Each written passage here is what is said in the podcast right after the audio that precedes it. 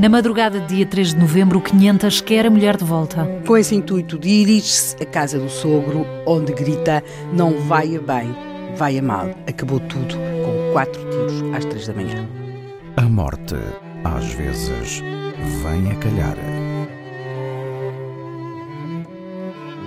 Tiros na madrugada, mas uma porta fechada. Maria Helena não saiu de casa. Maria Helena não saiu de casa.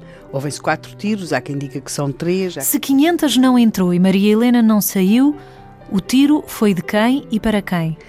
Bem, a porta abre-se e aí percebe-se finalmente. A porta vai abrir-se, a porta da casa do pai de Maria Helena. Que tinha sido praticamente destruída? Sim, pelo 500, com, com, uma, com uma alavanca. E quando a porta é aberta, o corpo do 500 cai. Ele ainda está agonizante. Ele de facto foi alvejado, cai, mas não cai apenas ele. No chão está a alavanca, foi o tal som metálico, a cair. Uhum. Está a alavanca com que ele tinha destruído a porta, mas não só. Ele tinha levado mais do que isso. Ele tinha levado, por exemplo, um formão. Ele é marceneiro. Um formão muitíssimo afiado.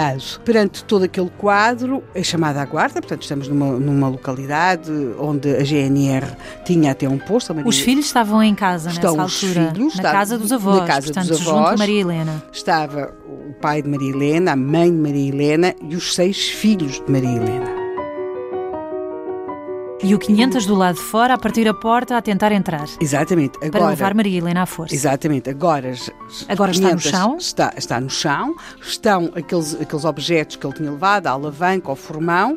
Maria, no, do outro lado há um revólver, há também uma chave. Do outro lado, do lado da casa. Do, do lado, lado da casa, dentro. do lado da família de Maria Helena, há um revólver e há também um machado porque eles terão pegado no machado para se defender caso o 500 conseguisse entrar em casa. Quando chega a GNR, portanto, o trata-se de se proceder ao transporte do corpo do 500 para o Hospital de Paredes. Ele, eh, ele estava agonizante quando, de facto, é aberta a porta da casa de Helena e ele caiu no chão. Mas quando ele chega ao Hospital de Paredes, ele já vai cadáver. E aí Maria Helena uh, faz declarações, ela diz: matei-o, acabou tudo, não podia fazer outra coisa. O povo reage a isto respondendo: não se perdeu grande coisa. Tudo isto acontece na madrugada de dia 3 de novembro. No dia 5, o corpo do 500 foi enterrar. Ninguém da família, quer dele, quer da, da mulher, acompanhou o seu funeral.